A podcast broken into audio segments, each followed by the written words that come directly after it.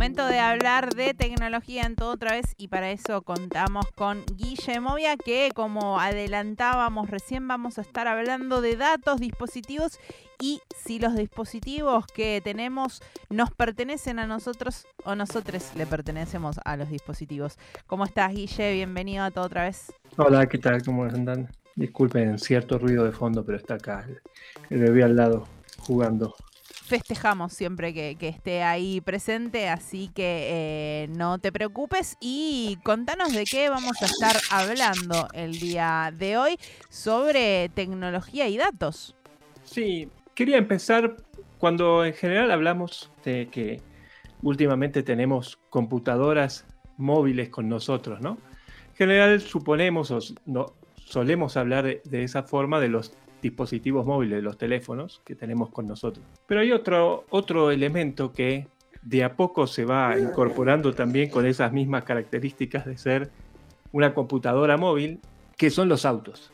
Y hace poco, a principios de septiembre, Mozilla, que es una organización que además de hacer el, el navegador Firefox, hace también, tiene una fundación y hace determinadas investigaciones, es una investigación de las compañías de autos y qué hacían, cuántos datos recolectaban de nosotros y qué hacían con esos datos. Y el resultado no podía haber sido peor o más alarmante, por llamarlo de alguna manera. Vamos a aclarar que sí, la, de las 25 compañías que hicieron, no todas se venden en Argentina, no todas circulan en Argentina, porque bueno, ese, la investigación se hizo entre Estados Unidos y Europa, y entonces la, muchas quizás están ahí nomás, ¿no? Como Tesla, por ejemplo, que es una de las peores catalogadas, no, no se vende todavía en Argentina.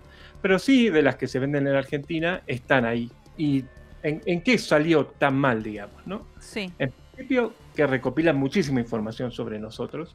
Obviamente estamos hablando de los que tienen, los modernos que tienen computadoras o que tienen sistemas de, entretenimiento, digamos, ¿no? Que no, nos van poniendo, nos van dando mayores capacidades, pero al mismo tiempo cada vez son más los que van teniendo, ¿no? Estas computadoras y todos los sistemas computarizados. De hecho, muchas veces cuando llevamos ahora los autos modernos a, arreglar, antes quizás uno, habiendo tomado algunas clases en el Automóvil Club Argentino, podía tener alguna idea de lo que pasaba en su motor, pero ahora cada vez menos, ¿no? O, aparecen o son eh, cosas que si no las arregla el servicio oficial porque tiene la computadora que toca determinadas cosas, no podemos hacer nada. Claro, porque tienen que conectarse en, muchos casos para mm, cuando eso, ir al mecánico implica conectar al auto y, obtener información sobre qué es lo que no está funcionando. Pero esta información también va, me imagino, diciéndole un montón de cosas a, las empresas. Exacto, va diciéndole un montón de cosas, las pueden guardar y en los, sus términos y condiciones, digamos, la investigación esta se basó no solo en intentar ver qué guardaban, sino qué firmábamos o, qué mm, aceptábamos cuando comprábamos un auto de todas estas compañías. ¿no? Y en sus términos y condiciones en general, primero, no, tenemos una forma, digamos, el 92% de estas marcas, como decía, repito, la mayoría están en Argentina también, no permiten que nosotros digamos, no quiero que recolectes información de nosotros, ¿no? No tenemos una forma de salir de eso. Nosotros compramos un auto y estamos obligados a darles nuestros datos a estas compañías.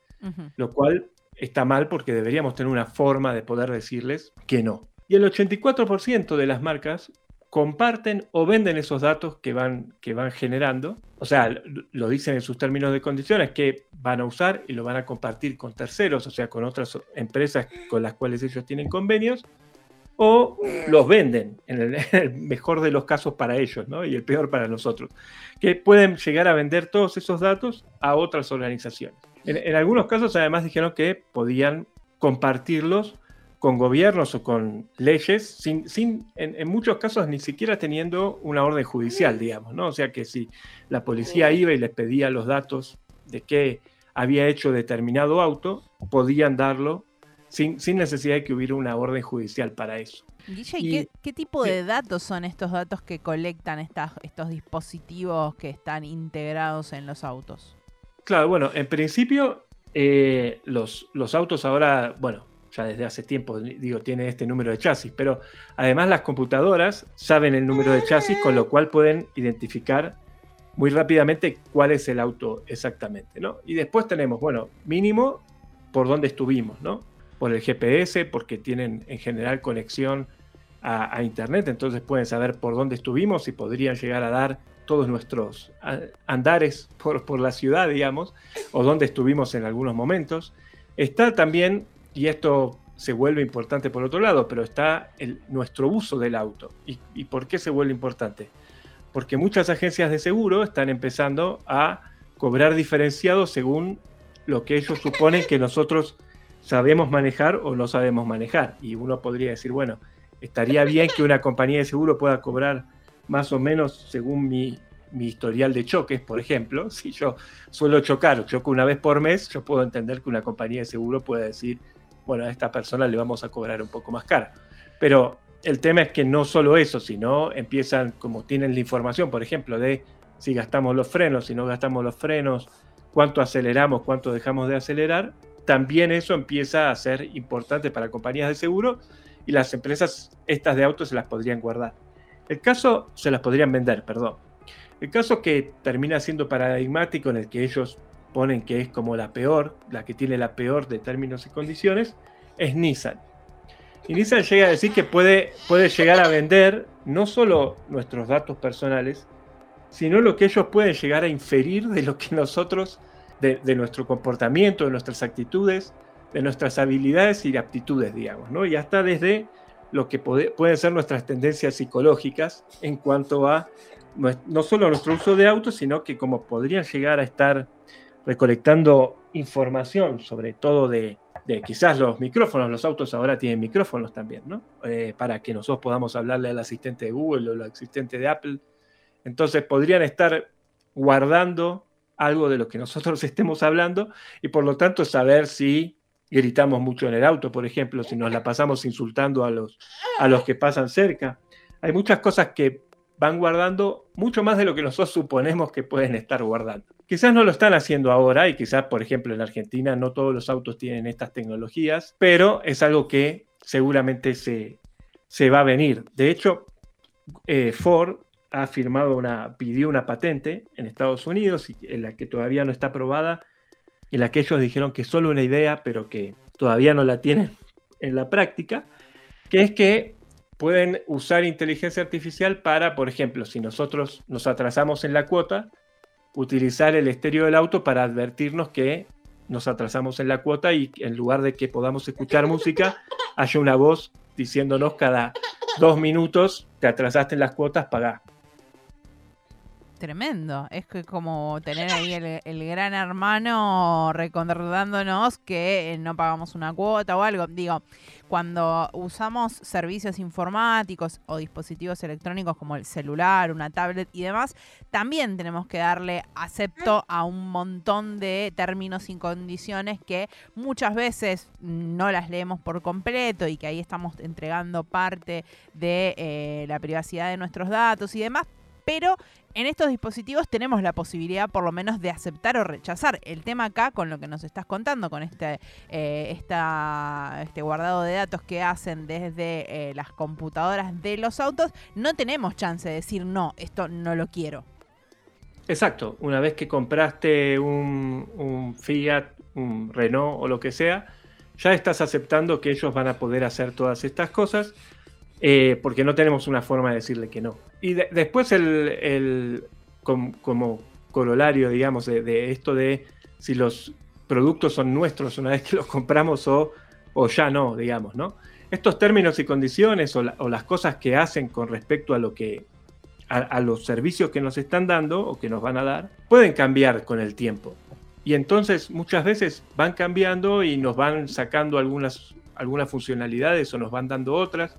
Por ejemplo, ahora también en, Estados Unidos y Europa está empezando a ser más común que el auto nos lo venden como básico, pero con muchas más funcionalidades. Por esto, porque en sí son computadoras, entonces le tienen muchas más posibilidades de las que nos venden y muchos servicios los están empezando a vender como suscripción posterior, digamos, ¿no? Como, en, como si fuera un Netflix. Entonces, por ejemplo, hay la posibilidad de un manejo un poco más relajado en, autopistas, digamos que nosotros podamos soltar las manos del volante y que maneje un poco solo.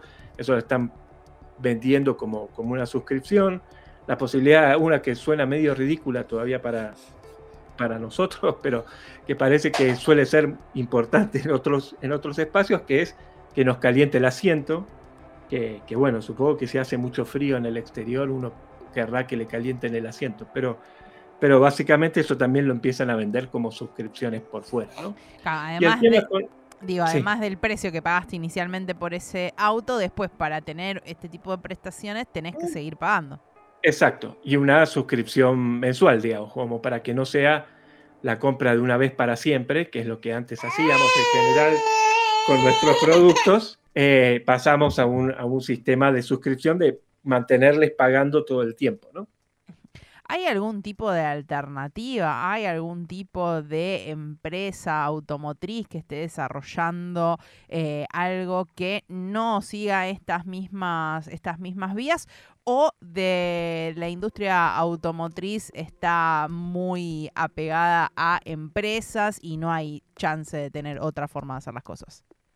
No, en general son todos grandes conglomerados. Y de hecho, la, lo, digamos, la, la solución, entre comillas, pasa porque las que están mejores puntuadas son, en este caso, Renault y Dacia, que son del mismo conglomerado, digamos, y que como en general no venden en Estados Unidos, eh, venden para Europa y, América, por ejemplo, pero no, no Estados Unidos, se tienen que apegar a la GPDR de, Europa, que tiene mejor protección de datos. Entonces sí tienen eh, otro tipo de reglamentación en la cual regirse, digamos. lo que más nos queda es regulación y, estados que, que, regulen qué pueden hacer con nuestros datos y qué, pueden recolectar de nosotros. Digo, y además esta problemática afecta no solamente a las personas que tienen autos, sino también a, a, las personas que podemos usar eventualmente un auto, alguna aplicación o tomar un taxi, lo que sea. Si tiene este mismo tipo de configuración, va a guardar mm, ciertos datos de nuestros recorridos también, por más que no tengamos eh, conocimiento de eso. Exacto, y de hecho hay una de las empresas, Subaru, que dice que ya con que una persona se suba al auto, no, el conductor o un acompañante, y utilice alguna de las opciones que le da, supongamos conectarse por Wi-Fi o usar el Bluetooth, ya pueden estar, ya está aceptando que se puede recolectar información de esa persona. Y, recordemos que muchas veces con esto, lamentablemente, ¿no? Como, como hablábamos antes, nos conectamos con el teléfono, usamos el teléfono y, esas, esas aplicaciones, las diferentes aplicaciones, comparten información. De hecho, Fiat, eh, estuve buscando para, hacer esta cuestión en Argentina, ¿no? Pero Fiat, Renault, todas empiezan a tener aplicaciones que se instalan en el teléfono, que pueden abrir las puertas o prender las luces del auto, etcétera, distintas cosas. Y ahí ya empiezan a compartir mucha más información porque no es solo lo que nosotros hacemos en el auto, sino en algunos casos si le damos los permisos necesarios, otras cosas que puede estar haciendo uno en el teléfono. Para tener en cuenta, Guille, muchas gracias por esta columna para seguir pensando esto de los datos que compartimos. Somos poseedores, poseedoras de las cosas o las cosas al final nos terminan teniendo a nosotros. Así que gracias como siempre por esta presentación. De nada, y como ven ya Luca no está muy contento con, con los autos que le esperan en el futuro. Muchas gracias Guille y gracias Luca por también ahí participar de una forma esta columna. La próxima vez estaremos hablando, así que gracias como siempre y hasta la próxima pasaba Guille Movia con la columna de tecnología para tener en cuenta qué datos estamos compartiendo si eh, tenemos un auto o simplemente nos subimos, para tener en cuenta y pensar el mundo que queremos, si es de esta forma o tenemos que empezar a pedir algún tipo de protección de nuestros datos personales para que las empresas dejen de lucrar con nuestras opciones.